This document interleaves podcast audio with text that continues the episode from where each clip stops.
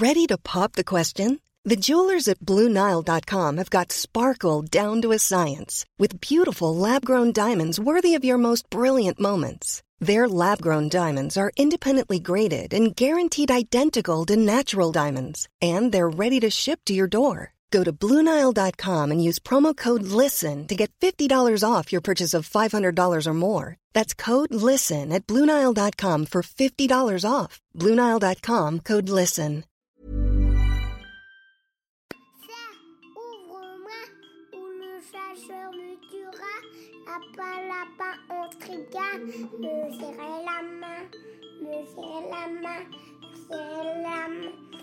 Lui, c'est mon petit garçon. Il vous a probablement fait craquer avec sa petite chanson. Moi, je suis Shane Love, une maman solo qui a décidé de partir à la rencontre des femmes du monde pour parler sans filtre de la maternité. Alors bienvenue à vous dans le tourbillon, le podcast qui parle de la maternité, la vraie, loin des filtres Instagram. Delphine est maman de trois enfants et belle maman d'un garçon. Au départ, elle vit en famille à Paris et travaille dans une grande banque. Après son divorce, elle va complètement changer de vie. Son amour de jeunesse la recontacte, elle emménage à Amsterdam avec ses enfants, puis quitte son métier pour devenir Kramzorg. Kesako, me direz-vous? À Amsterdam, une Kramzorg est une aide à domicile pour les mamans qui viennent d'accoucher. Pendant 8 à 10 jours, Delphine débarque telle une fée dans le quotidien de nouvelles familles pour les accompagner dans leurs premiers moments de vie de parents. Elle permet entre autres aux jeunes mamans de reprendre des forces, répond à leurs questions, les conseille, les aide dans les soins ou l'allaitement et leur retire surtout une sacrée charge mentale d'après-accouchement. Totalement pris en charge par les assurances et pratiques communes aux Pays-Bas, les Kramzorg prennent grand soin des femmes en postpartum et ce métier qui est tellement nécessaire reste pourtant encore méconnu en France. Dans cet épisode, Delphine nous raconte comment elle s'est adaptée à sa nouvelle vie à Amsterdam, comment elle a trouvé sa vocation auprès des jeunes mamans, et elle nous décrit ce métier qu'elle fait avec passion depuis déjà deux ans. Bonne écoute Bonjour Delphine. Bonjour Shane. Merci beaucoup de nous raconter ton histoire dans le tourbillon. Merci. Alors, tu es la maman de trois enfants. Ouais. Euh, comment est arrivé le sujet de la maternité euh, au sein de ton couple? Ouais. Alors en fait, je suis maman de trois enfants à moi et je suis belle maman aussi. Mhm. Euh, je l'oublie pas parce qu'il est important dans ma vie. Euh, en fait, euh, ben moi j'ai toujours euh, voulu être maman. Je, je- euh, D'ailleurs, quand on me disait qu'est-ce que tu veux faire quand tu serais grande, ben, moi je voulais être maman. Et puis ma mère m'a dit, bah, c'est bien d'être maman, mais ce serait bien de faire des études quand même, parce qu'on sait jamais. Donc euh, avec elle, elle avait quand même un- des vieux restes de, de mai 68, euh, qui était très important euh, d'avoir un métier en tant que femme. Et, et elle, était, elle est hein, toujours un vrai modèle de, de femme active, etc. Et donc... donc voilà, alors j'étais, euh, voilà, j'avais très envie d'avoir un bébé, d'avoir un enfant et euh, d'être maman, et j'avais l'impression que je serais quelqu'un en étant maman. C'était voilà, donc donc très vite en fait. Euh, et puis euh, donc quand j'ai eu mon fils, euh, ben mon fils aîné, euh, ben j'étais enceinte, c'était le bonheur, j'étais bien, j'étais bien tout le temps, Ouais. j'étais zen.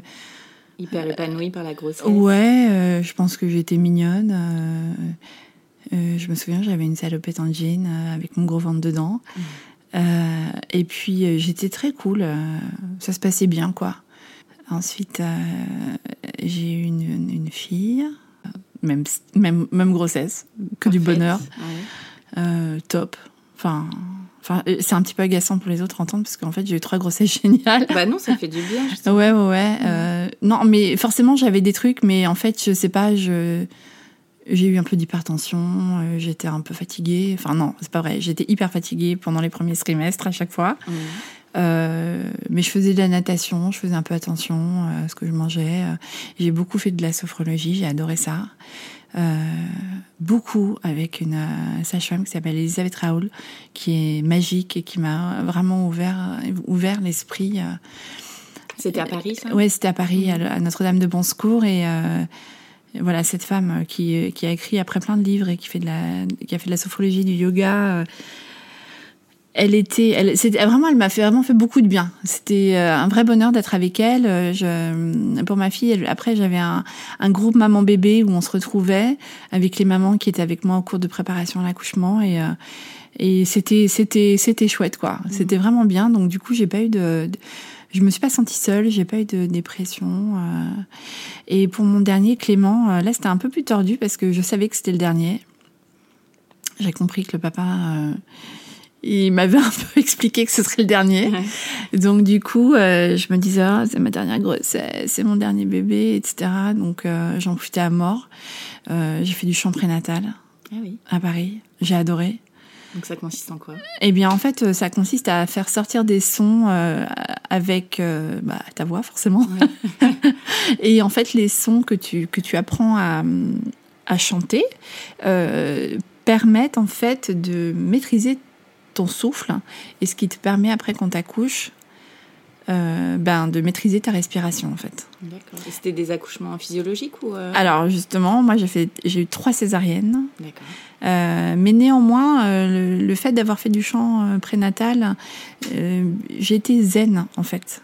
Donc, euh, et puis comme j'avais fait beaucoup de sophrologie avant, ça, ça m'a pas mal, pas mal aidé quand même la Mhm. sophrologie. Euh, C'était des césariennes programmées? euh, la, le- la dernière, euh, pour mon fils aîné, ils ont déclenché et j'ai pas eu. euh, le bébé était en souffrance, donc ils ont césarisé. Et pour ma fille, j'ai perdu les os trois semaines avant le terme. Mhm. Et je me suis dit, ça y est, je vais accoucher par voie basse, j'ai d'être contente. Et en fait, je suis restée 48 heures euh, à l'hôpital et il s'est rien passé. Donc, donc ils m'ont dit, il faut qu'on sorte le bébé. Ah oui Et puis, ben ouais, ça se passe un peu comme ça. Enfin, en tout cas, c'était euh, il y a 15 ans, hein, 16 ans maintenant. Donc, euh, Et puis, ben, Clément m'a dit euh, deux, trois. Oui. Et en fait, euh, là, la bonne blague que j'ai eue, c'est qu'ils m'ont fait une rachinesthésie et la péridurale, en fait, n'a pas pris. Et du coup, quand ils ont commencé à inciser, euh, je, ben, j'ai dit non, quoi. Enfin, j'ai crié, en fait. Mhm. Et puis, du coup, ils m'ont fait une anesthésie générale. Ah oui. Donc la naissance de Clément, c'était un truc un peu euh, compliqué. Et en fait, euh, maintenant, tu vois, moi qui suis dans, vraiment dans la naissance et dans l'accueil des bébés, l'accueil des mamans, l'accueil des parents, c'est vraiment... euh, je m'en sers comme euh, expérience euh, parce que je sais en fait. Mais alors, il s'est passé quoi? Ils te font une anesthésie générale? Ben, je me suis endormie et puis quand euh, j'étais en salle de réveil, il y a une dame qui me, qui me tapotait vaguement la main, je crois, ou je sais plus, qui me disait Réveillez-vous, madame, votre bébé vous attend, votre bébé vous attend. Et comme je voulais absolument l'allaiter, euh, je me souviens que c'était une des premières choses. euh, je me disais Vite, faut que je le mette au sein. euh, ils sont en train de me pourrir ma golden hour, la, la fameuse heure importante. Et euh, donc j'étais focus sur ça en fait. Donc je me disais faut que j'aille mieux, faut que j'aille mieux. Et puis en même temps, ben, j'étais un petit peu malade parce que l'anesthésie, c'était pas super agréable. Donc, euh, je, voilà, j'étais- voilà. euh, euh, et donc, euh, quand ils m'ont ramené dans ma chambre, vu mon bébé dans les bras du papa et euh, je l'ai pris contre moi et en fait, euh, je l'ai plus lâché, je crois. Il était tellement mignon, T'as réussi à créer le lien du Ouais. coup, directement parce que parfois. Bah ouais, bah oui. Mm. Mais oui, mais oui, mais non. Mais oui, en fait, le lien a été tout de suite immédiat. euh, et j'ai eu ce petit bébé avec. euh, c'était génial. Ouais. Et donc voilà. Donc ça, c'était mes, c'était mes grossesses, mes, mes naissances.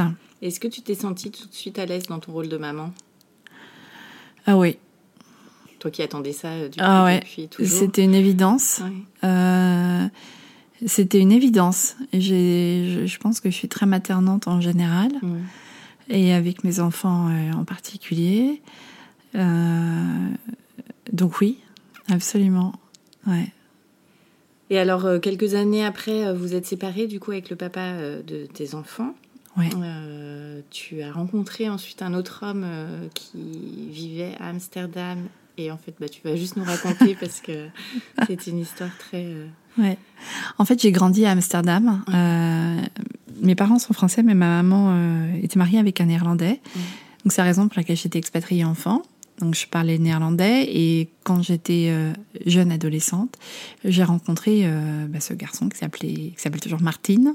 Enfin, Martin, en fait, en français. Ouais. Et euh, voilà. Et Martin, il était un peu, un peu, un peu mystérieux. euh, il était comme ça, un peu curieux.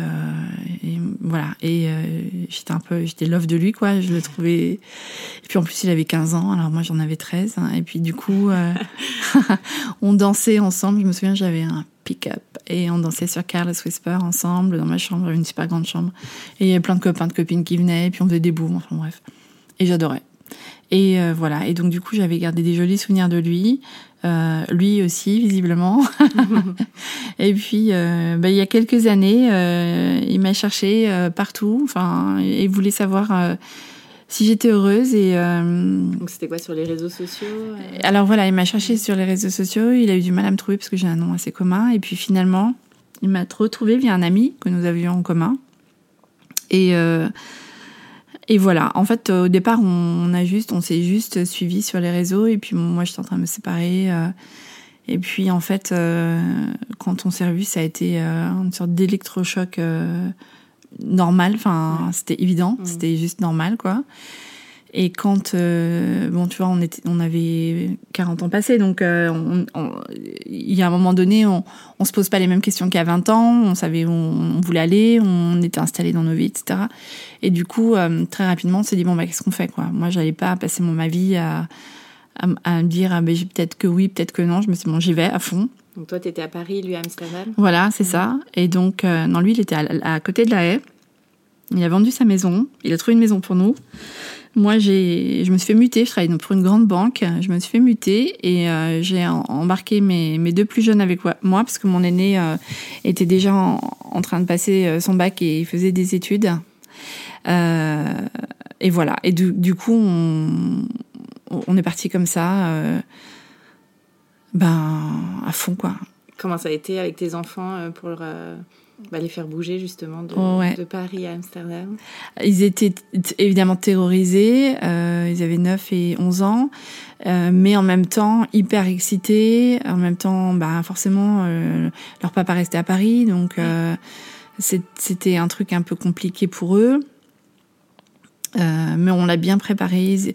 Euh, on les- ils nous ont aidés quand on a préparé les chambres. On a vraiment tenu compte de ce qu'ils voulaient. On a fait en sorte qu'ils soient vraiment euh, accueillis. Et euh, bon, et comme Martine a, un fils qui a l'âge de Clément, du coup, il savait qu'il y avait, euh, enfin, la vie serait autrement, mais que ce serait quand même bien. À Amsterdam, on, on a une maison avec un jardin. euh, bon, c'est pas la même vie, quoi. hein. C'est ici à Paris, je vivais dans, dans un immeuble avec les sirènes des pompiers partout. Enfin, Paris, quoi. qu'on vient d'entendre d'ailleurs, les sirènes. Et euh, pour la recherche d'école, euh, comment ça s'est organisé tout ça? Alors au départ, on les a tout de suite, je les ai scolarisés dans une école néerlandaise. Euh, et rapidement, Émilie était passée en fait au collège et je l'ai mis dans un collège international. Euh, donc en fait, elle avait la moitié des cours en anglais, la moitié des cours en, en néerlandais. Et il a fallu qu'elle très vite qu'elle soit qu'elle s'adapte. Oui, parce qu'il Euh, parlait ni l'un ni l'autre. Voilà, il parlait ni l'un ni l'autre néerlandais. Euh, Clément, ça a été tout de suite. Émilie, c'était un petit peu plus difficile, surtout parce qu'elle apprenait les deux langues en même temps. Mais euh, maintenant, tu vois, cinq ans après, là, elle, elle vient de passer son premier degré, son premier diplôme, et euh, elle, enchaîne avec la suite.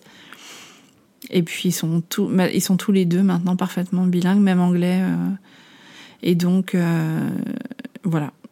Ils sont super euh, bien là-bas. Et ils viennent souvent à Paris voir leur papa. Lui aussi vient de temps en temps nous voir. Enfin, ça se passe bien, quoi. Donc du coup, vous vous installez euh, en famille recomposée. Ouais, c'est ça. Est-ce que vous avez envisagé de faire un enfant euh, fil, fil rouge, quoi Enfin, c'est ça. Un, un petit franco-néerlandais. Alors évidemment, c'est la question qu'on s'est posée très vite. Euh, moi, j'avais déjà 42 ans, Martine euh, 45. Euh, donc, euh, on était entre guillemets vieux pour faire un bébé. Et puis, on en avait déjà quatre en bonne santé. On s'est dit, euh, c'est plus sage de, de garder, euh, de nous focaliser en fait sur euh, ceux que nous avons déjà et de les élever correctement et de pas faire l'enfant de trop. Euh, qui euh, forcément notre vie aurait été différente. Et euh, alors évidemment j'aurais adoré avoir un enfant de lui euh, c'est une évidence euh, mais ça n'est pas un regret.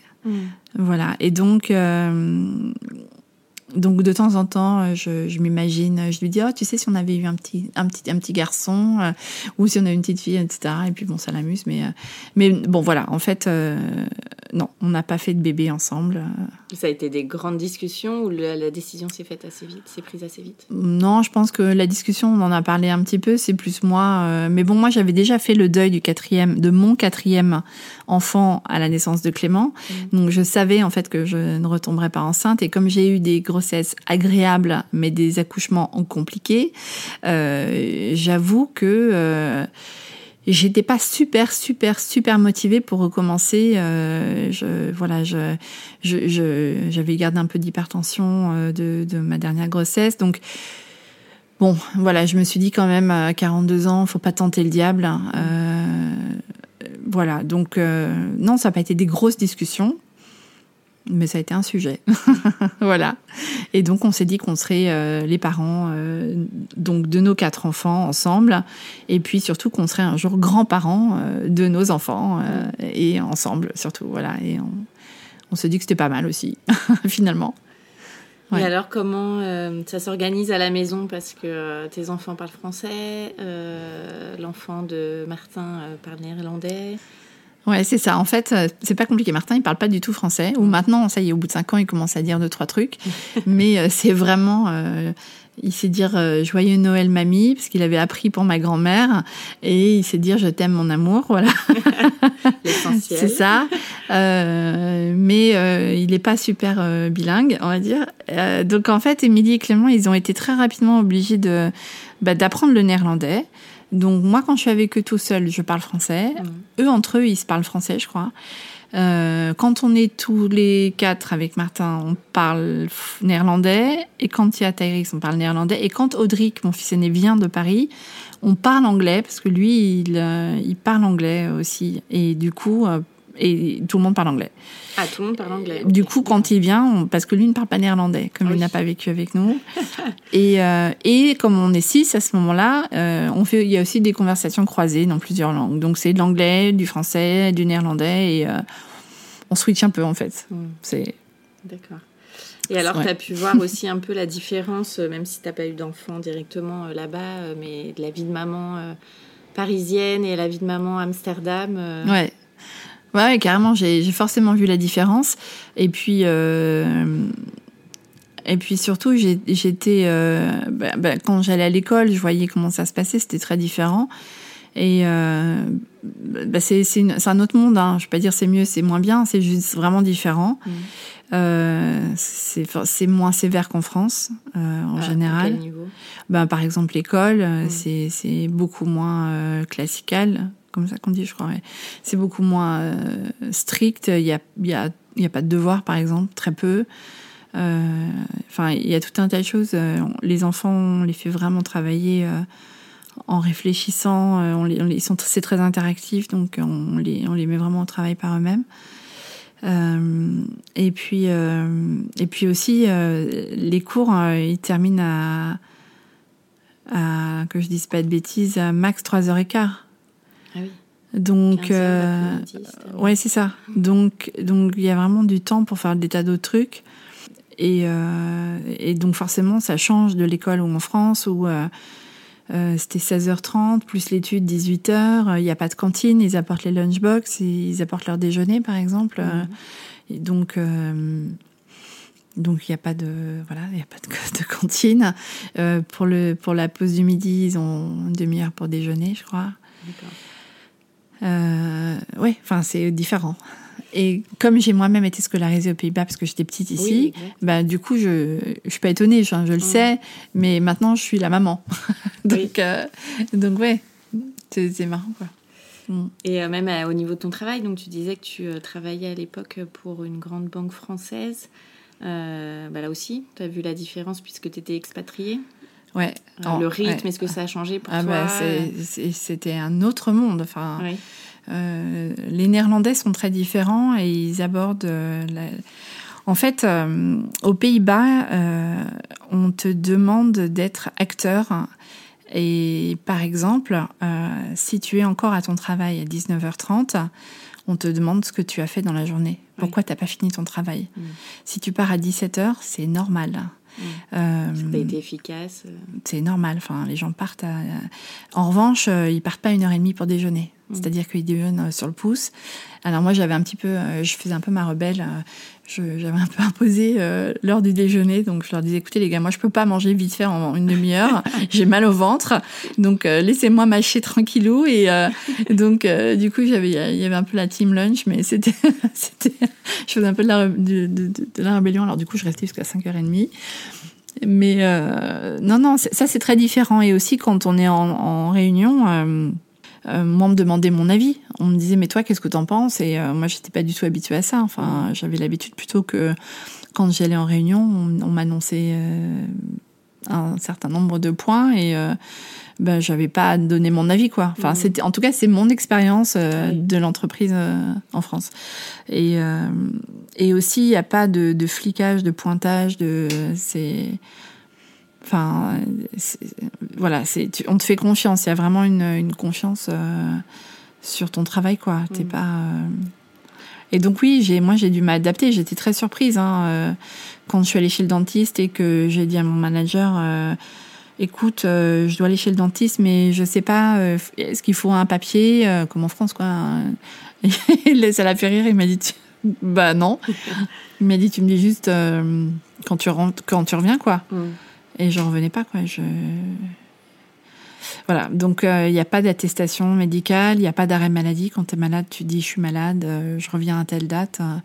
Et évidemment, si au bout de, ils savent que euh, au bout de sept jours, si t'es pas là, c'est que là, dans ce cas-là, ils, font entrer le, médecin du travail et il y, y, a, un autre process qui, qui rentre en, compte, mais mais non, ça, ça, fonctionne beaucoup plus sur la confiance et sur l'autoresponsabilité, voilà. Mmh. Ouais.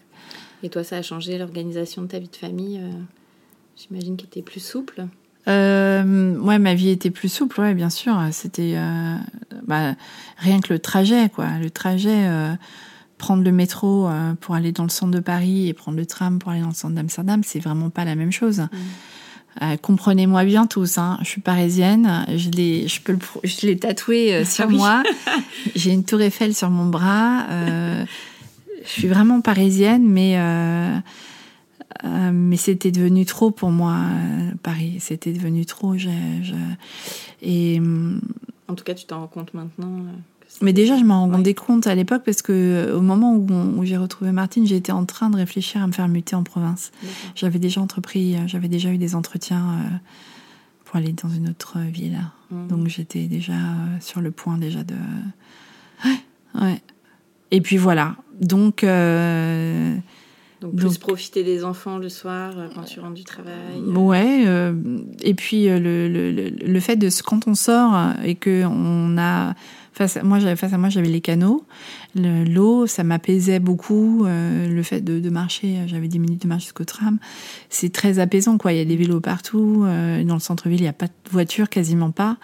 Donc c'est vraiment une ambiance différente. Donc, euh, ouais, j'ai senti que j'étais beaucoup plus euh, zen, mmh. en fait.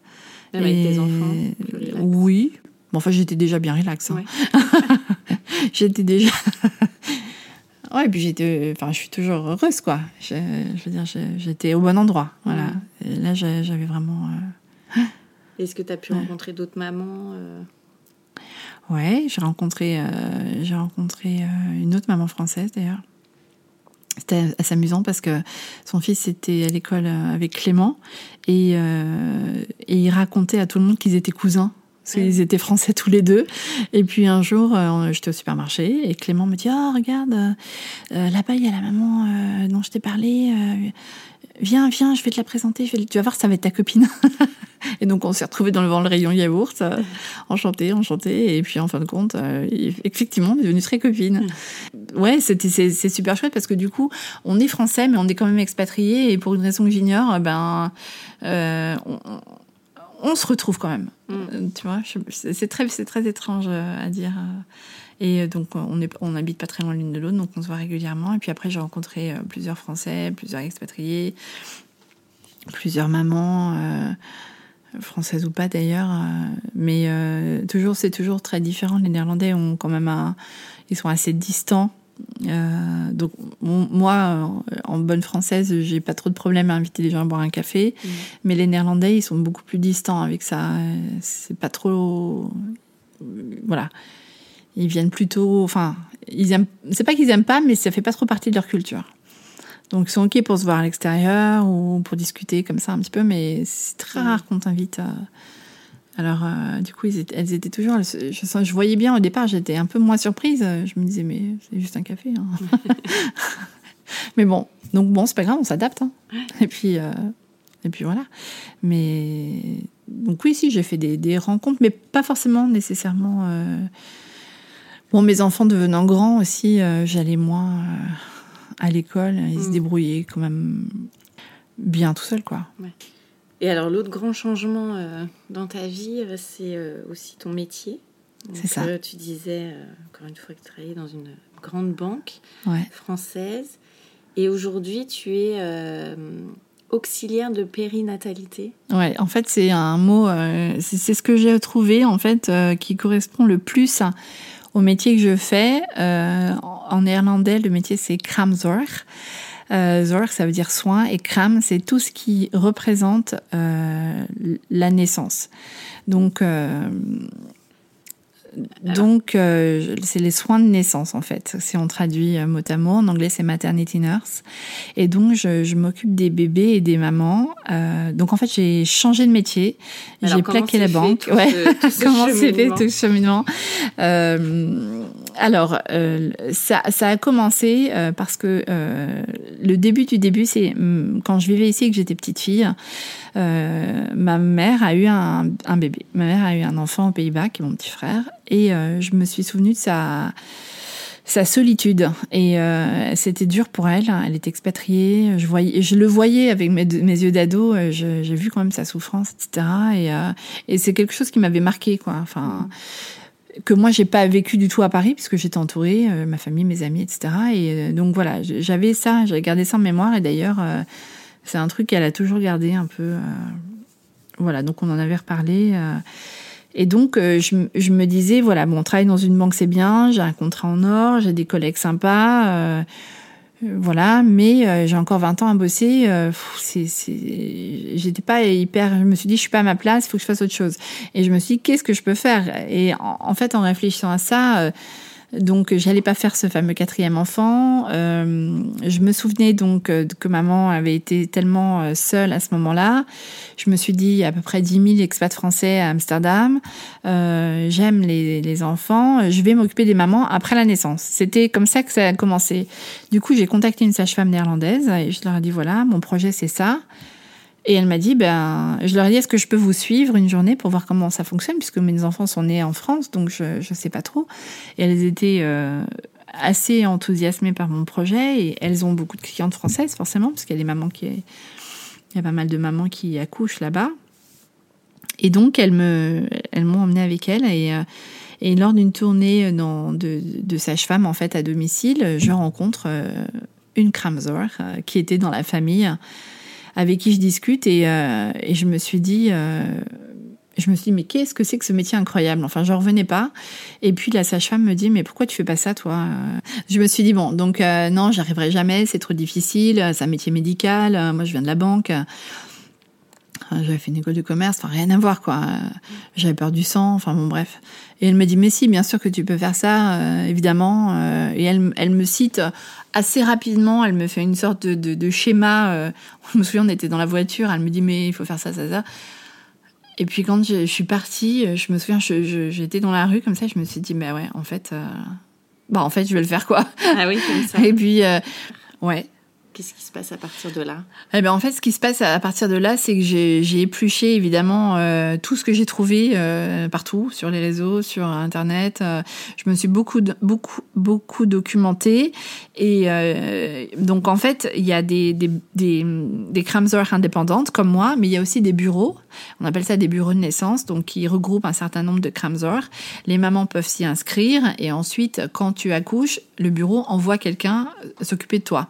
Euh, la différence avec avoir quelqu'un indépendante, c'est que tu ne sais pas qui vient, donc tu mm. ne la connais pas. Mais pour faire euh, la formation, il faut travailler par un bureau puisque c'est eux qui nous forment. Donc, euh, ben en fait, j'ai postulé et j'ai eu très vite, euh, j'ai été embauchée par un bureau. Donc, tu as quitté la banque euh, Donc, mais j'avais déjà démissionné en fait. J'étais déjà dans mon projet, donc j'étais déjà vraiment engagée dans, dans tout ça.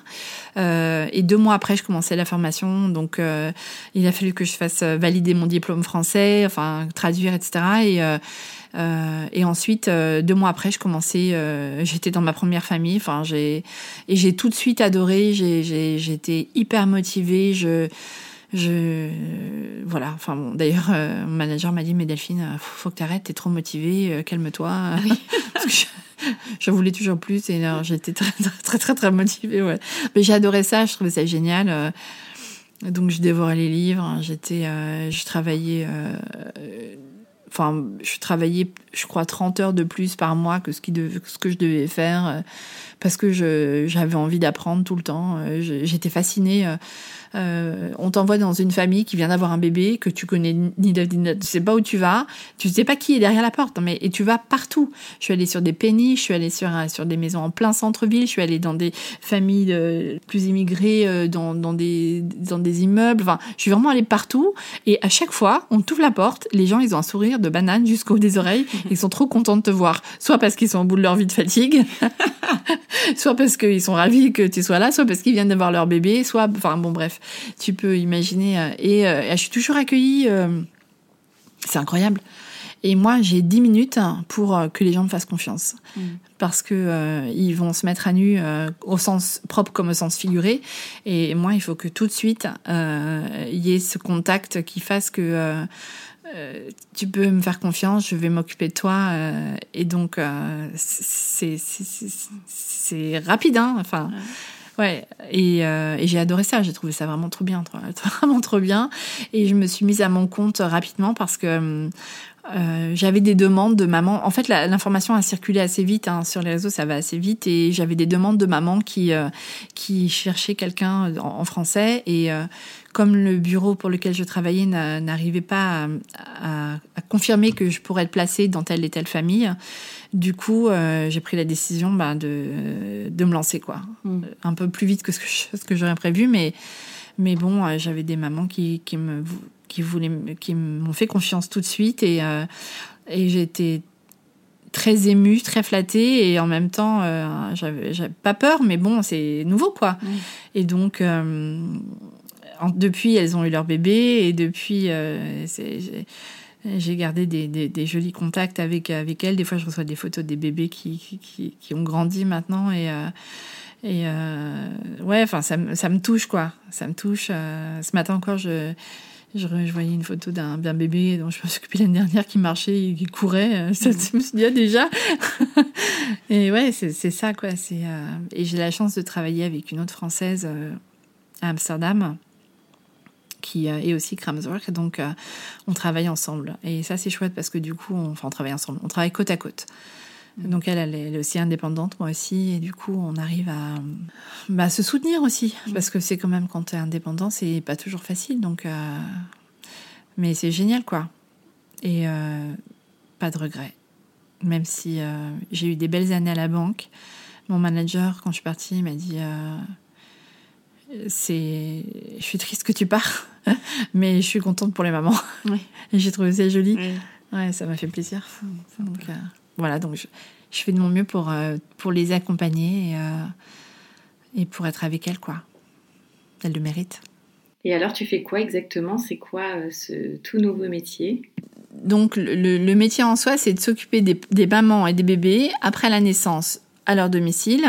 Euh, donc, en fait, on fait tout le suivi médical. On s'occupe euh, donc de la pesée du bébé. On aide les mamans pour l'allaitement. Euh, on vérifie également euh, que l'utérus se remet bien. On vérifie s'il y a des, des cicatrices, s'il y a une césarienne par exemple, que la cicatrice euh, se va bien. On vérifie s'il y a des épisiodes ou des déchirures, que tout, tout se remet bien, qu'il n'y a pas d'infection. On vérifie aussi quand il y a la montée de lait, euh, comment ça se passe au niveau de la poitrine. On explique aux mamans comment faire des massages. On leur masse la poitrine. Enfin, moi, en tout cas, je sais que je les aide, euh, toujours évidemment avec leur accord. Hein. Euh, je leur montre quand il y a des, des points un petit peu durs. Je leur dis voilà, il faut vraiment bien masser ici à cet endroit-là. Enfin bon, bref, je les accompagne vraiment. Dans l'allaitement. Quand j'ai une maman qui me dit euh, écoute Delphine, euh, c'est bien tout ça mais moi je veux pas allaiter, eh ben je lui dis ben on va on va faire avec le biberon et puis on va le faire avec autant d'amour. Euh, voilà, donc j'accompagne vraiment euh, euh, la maman euh, dans ses choix en fait. Hein. Euh, Moi, j'ai pas à donner mon avis sur les choix des mamans. Je suis juste là pour les accompagner. Et je suis aussi là pour pour gérer un peu l'intendance de la maison. Donc, euh, je m'occupe des petits déjeuners quand j'arrive le matin. Je, en général, je prépare le lunch, le déjeuner avec le papa. Euh, J'aime bien les, emmener avec moi. Et comme, en, plus, bon, moi, je me suis spécialisée en disant que je, faisais le Kramzorf et le French Touch, donc vraiment à la française. Donc, je travaille selon les protocoles néerlandais. Je travaille avec des collègues néerlandais. Je travaille en néerlandais. Mais euh, quand je suis avec une famille française, évidemment, s'ils me choisissent, enfin s'ils me choisissent, s'ils me demandent moi, euh, si j'accepte, c'est parce que euh, on a ça en commun et parce que évidemment euh, on a des, des pas des valeurs, mais on a des une culture commune, voilà. Pas, pas forcément des valeurs, hein. les gens sont très très très différents, donc. euh, mais bon, après, encore une fois, je, ça n'a pas beaucoup d'importance pour moi.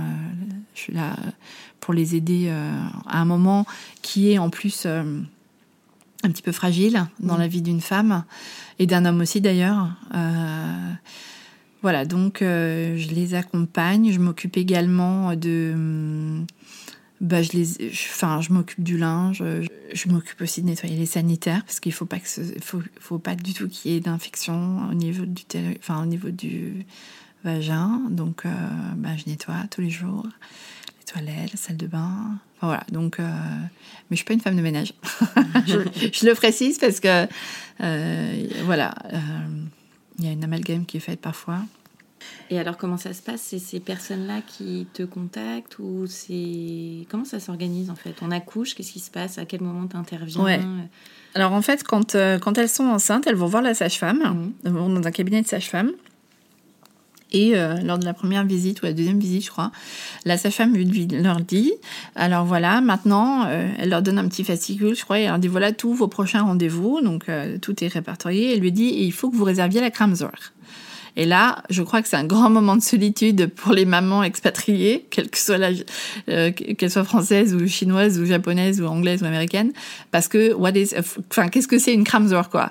Donc, euh, elle explique rapidement maternity nurse euh, va venir chez vous machin, et donc euh, elles savent pas trop quoi. Alors, il y a un groupe Facebook euh, des mamans françaises à Amsterdam. Donc, en général, elles demandent, ou alors elles demandent à leurs copines, ou alors elles commandent à leurs collègues, et euh, ou souvent les sages-femmes, les bureaux de sages-femmes. Il y en a certains avec qui je travaille. Les, certains bureaux travaillent, euh, certaines agences de sages-femmes, cabinets, voilà. Euh, travaillent avec moi et du coup peuvent me recommander. Euh, mais bon, je, je je travaille pas avec toutes les, les sages-femmes, donc euh, ou alors euh, elle me contacte, euh, ben elle me trouve sur Instagram ou elle me trouve euh, sur Facebook ou alors je pense qu'elle me googleise euh, en tapant Kramzer française et elle, elle voilà avec des mots comme ça, je pense. Et puis elle me contacte et et en fonction de la date de naissance prévue, je, je vérifie mon mes disponibilités et comme euh, je peux avoir que deux bébés par mois, euh, il faut me contacter. Je leur, enfin, je- j'ai- vraiment c'est un message que je fais passer. euh, Appelez-moi dès que vous êtes enceinte, quoi. N'attendez pas, parce que moi très rapidement j'ai plus de place en fait.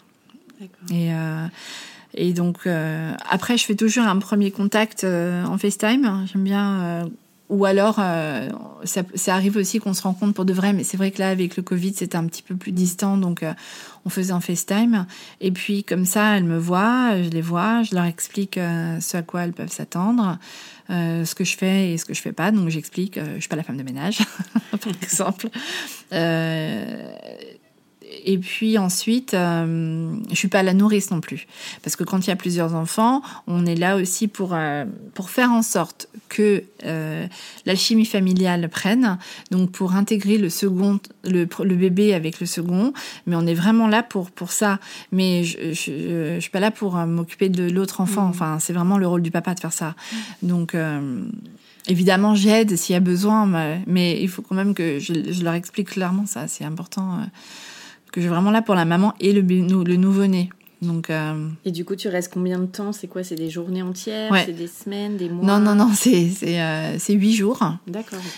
donc, à, à, compter du moment où elle sort de, de, la maison de naissance, en fait. Et je reste entre 6 et 8 heures par jour. D'accord. Donc, 8 jours de suite. Donc c'est quand même pas mal. Et le papa est là à ce moment-là euh, Ça dépend, mais souvent, oui. Mm. Souvent les papas sont là. Bon, surtout là avec euh, les, derniers mois, avec le Covid, ils travaillaient à la maison. Mm. Euh, ça arrive que les papas aient par exemple une réunion ou deux. Donc dans ce cas-là, ils s'absentent un petit peu. Et puis aussi quand je suis là, je leur dis si tu veux aller faire un peu de sport ou tu vois, moi je suis là donc. Euh, mais bon, très souvent, ils sont très actifs, ils participent, ils sont présents. Euh. donc, il euh, y, a, les papas, ils sont, ils sont tout autant en demande d'apprentissage et, mmh. et ils veulent tout savoir, tout, tout. Enfin, ils sont, ils sont chouettes, hein, les nouveaux papas. enfin, les nouveaux partenaires, parce que j'ai déjà eu aussi deux mamans, donc euh, c'est chouette, quoi. Et il dure combien de temps le congé euh, paternité là-bas? Alors, en fait, c'est euh, à, compter de la naissance, c'est une semaine. D'accord. Et ensuite, à prendre dans les six... Donc ça, c'est depuis le 1er janvier, depuis le 1er juillet 2020, ils peuvent prendre cinq semaines dans les six mois. Ok. Qu'ils répartissent comme ils veulent. Alors ça, je crois que c'est à, voir avec l'employeur. Je ne sais pas comment c'est euh, par contre. Mais d'après ce que... parce que j'ai cherché un peu les informations, mais c'était pas, pas trop expliqué. Mais je pense que c'est comme toujours, quoi. Hmm. En fonction de... Mais c'est chouette, quoi, pour, euh, pour, les, pour les nouveaux parents de pouvoir être ensemble et partager euh, ben, le premier mois, quoi. D'être... Est-ce qu'il y a des femmes qui, euh, qui sont, par exemple, en dépression euh, postpartum euh, Je ne sais pas si tu as le temps, justement, de jauger un peu l'état mental, on va dire. Ouais, ouais, je fais très attention à ça. alors, Est-ce que tu peux rester plus longtemps, du coup, dans ces cas-là ou, Alors, moi, je peux rester maximum 10 jours. Parce qu'en fait, je ne t'ai pas dit, mais je, je, suis rémunérée par les assurances. Donc, c'est l'assurance de la personne qui me rémunère. Et donc, il rémunère sur maximum 10 jours. Donc, euh, en revanche, euh, si je vois quelque chose, euh, déjà, moi, je parle beaucoup avec les mamans. je suis en interaction tout le temps avec la sage-femme. Donc, elle aussi, en fait, je suis leurs yeux et leurs oreilles. Donc, quand je vois quelque chose qui.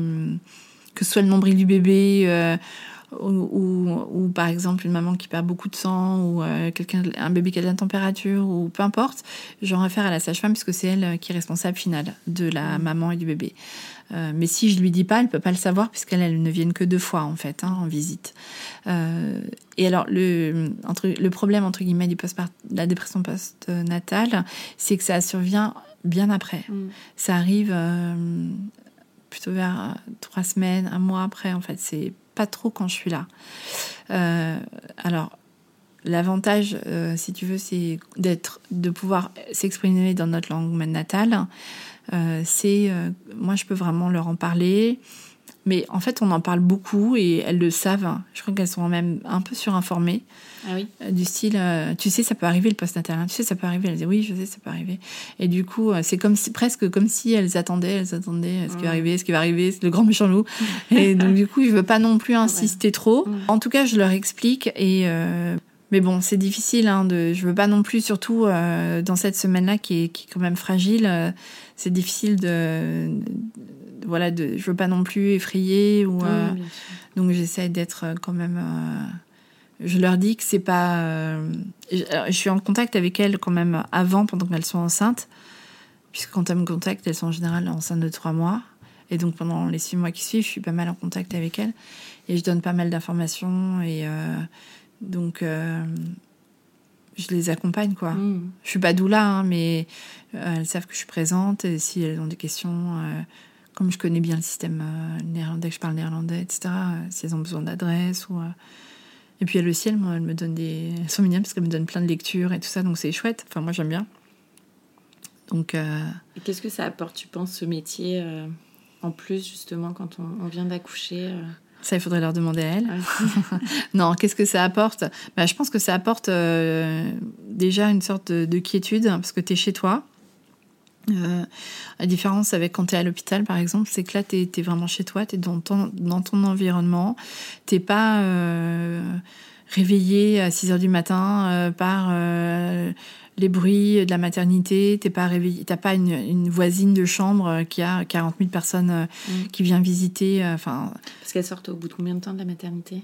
6 heures, 12 heures, Ah oui, d'accord. Ouais. très vite. Bah oui, en fait, tout de suite. Donc, euh, et puis, bah, tu rentres chez toi. Mhm. Donc, euh, bah, c'est, bien, quoi. Enfin, en tout cas, euh, je, je crois que c'est pas mal. Et puis, euh, bah, comme je suis là, elles sont, elles ont pas peur parce qu'elles elles savent que, enfin, quand je dis je, c'est moi ou mes collègues. Hein, euh, j'ai pas le monopole, évidemment. Quand on vient, elles savent qu'on est là, quoi, qu'il y a quelqu'un qui va être là pour elles. Et puis, euh, ça rassure, elle se repose sur nous, bien sûr. Et puis, euh, quand je pars le soir, je donne les consignes pour la nuit. Euh, les sages-femmes, leur cabinet de sages-femmes, en fait, est disponible 24 heures sur 24 pendant les huit premiers jours. Donc, s'il y a un problème la nuit, elles peuvent appeler. Et s'il y a besoin, les sages-femmes viennent la nuit aussi. Donc, il y a vraiment. C'est vraiment une sorte d'hospitalisation à domicile, finalement. Et puis, donc moi, je leur apprends... alors pour, pour les premiers parents, hein, quand c'est les premiers bébés, je leur apprends à, à être, à être parents, quoi. Je leur apprends à comment bah, tous les premiers gestes, comment on tient un bébé, comment on, comment on le tourne, comment on lui fait, comment on fait un bain, comment on le change, comment on reconnaît qui, pourquoi est-ce qu'il pleure comme ci, comme ça, euh, et est-ce que ah oui, je- ah oui là peut-être il a faim, euh, bah peut-être il a envie de faire un petit rot ou peut-être Mm. que euh, et puis, bon, j'arrive moi, j'arrive rapidement à cerner ce qui se passe. Je- alors, du coup, je les reprends, je les change de position et hop, il se passe le truc. Et, et les parents me disent Ah ouais, mais. je dis Bah oui. Ah, mais toi, euh, t'as des mains magiques. mais ouais, mais non, en fait, je. J'ai un petit peu d'expérience, donc euh, et puis des fois non, des fois ils continuent de, de ralouiller. Alors euh, moi je parle toujours au bébé, alors je leur dis Ah oui j'entends que tu n'es pas content, tu as envie de nous parler, tu veux nous raconter quelque chose, continue de nous dire ce qui se passe. Et les bébés, en fait, euh, surtout quand ils viennent de naître, ils, ils nous racontent aussi, hein, ils nous racontent leur naissance. Ils sont, quand il y a eu des accouchements un peu durs, un peu rapides, ou peu importe l'accouchement, on les entend, les bébés. Alors on- moi, je les écoute. Et Je Mhm. dis aux mamans, écoute, ton bébé, il te parle, il veut te dire des choses.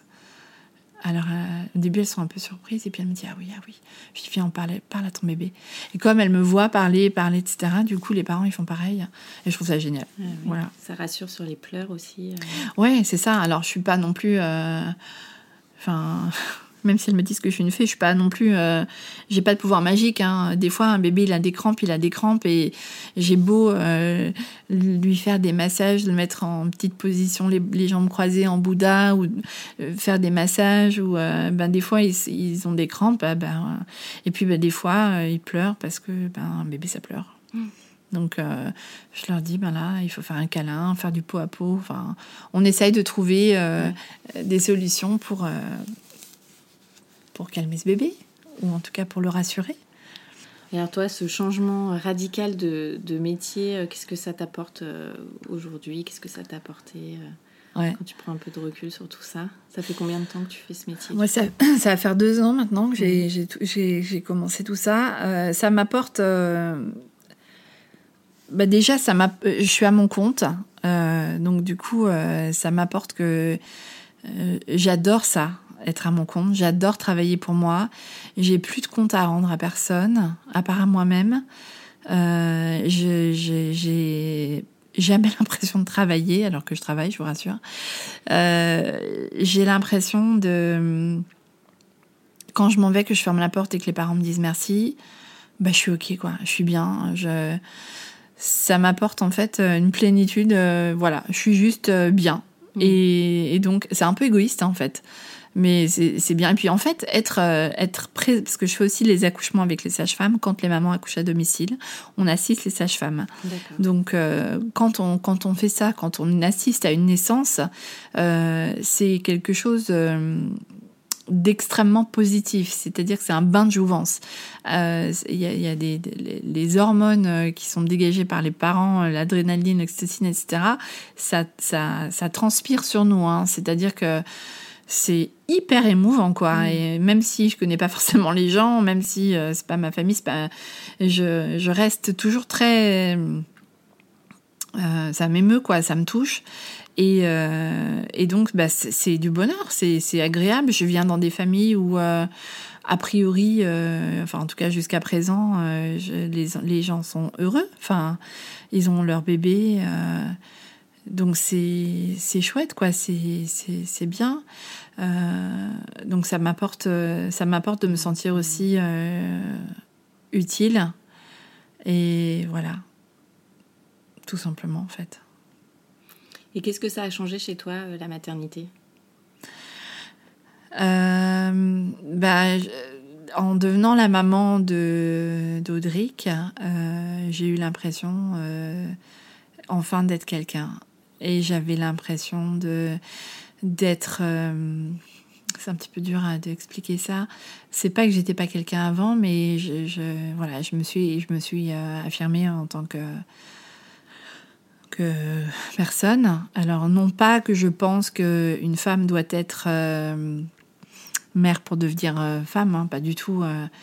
je respecte les femmes qui veulent pas d'enfants, c'est pas du tout ça le sujet, mais pour moi ça a été vraiment ça.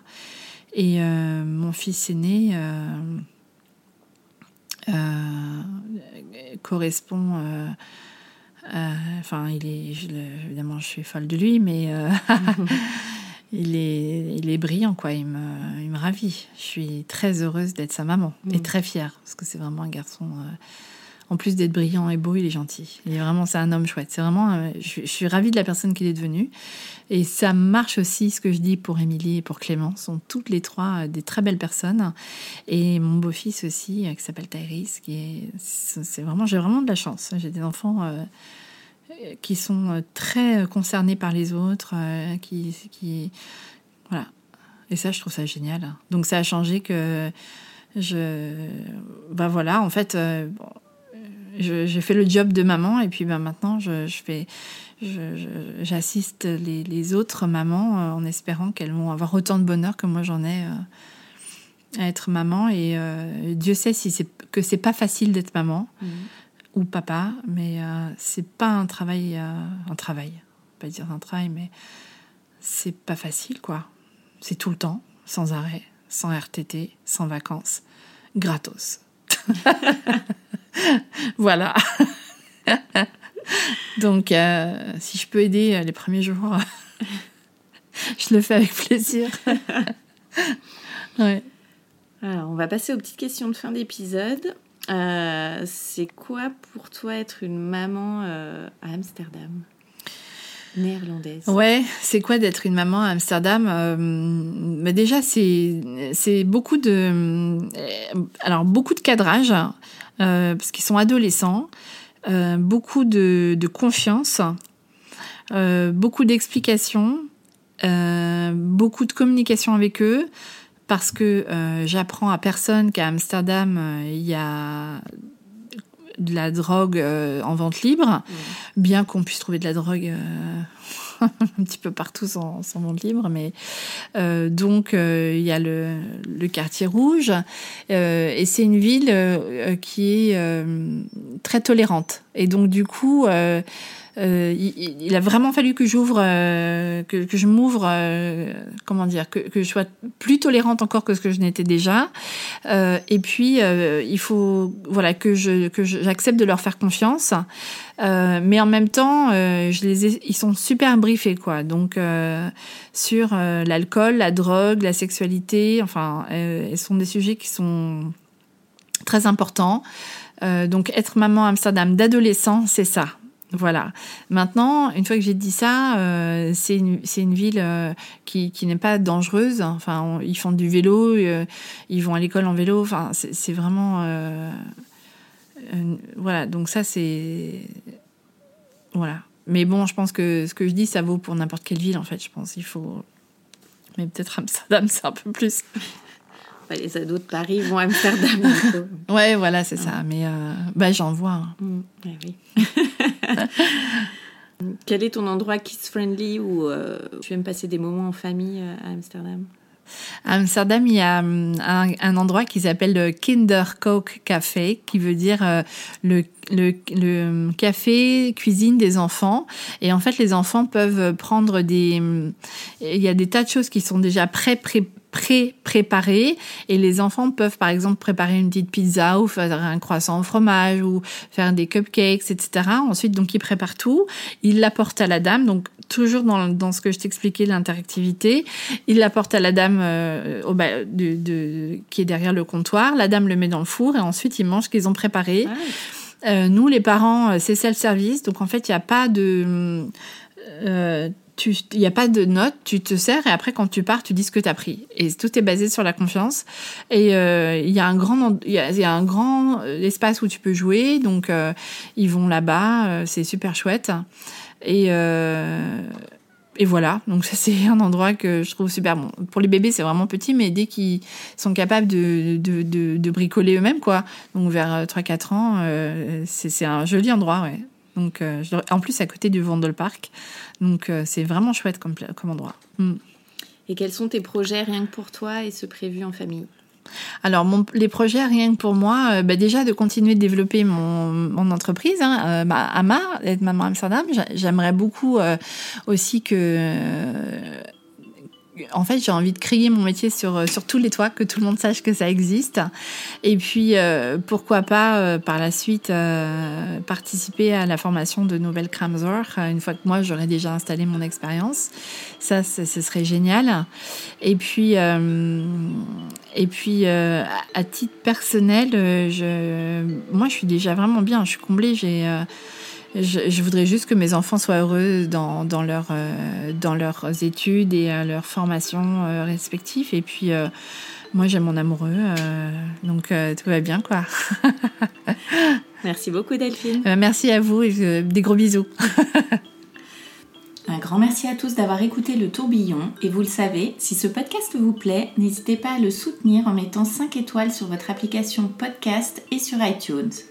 Pour échanger sur le sujet abordé avec Delphine, je vous invite à nous rejoindre sur le compte Le Tourbillon Podcast sur Instagram et je vous donne rendez-vous mardi prochain pour une nouvelle histoire qui parle de la maternité, la vraie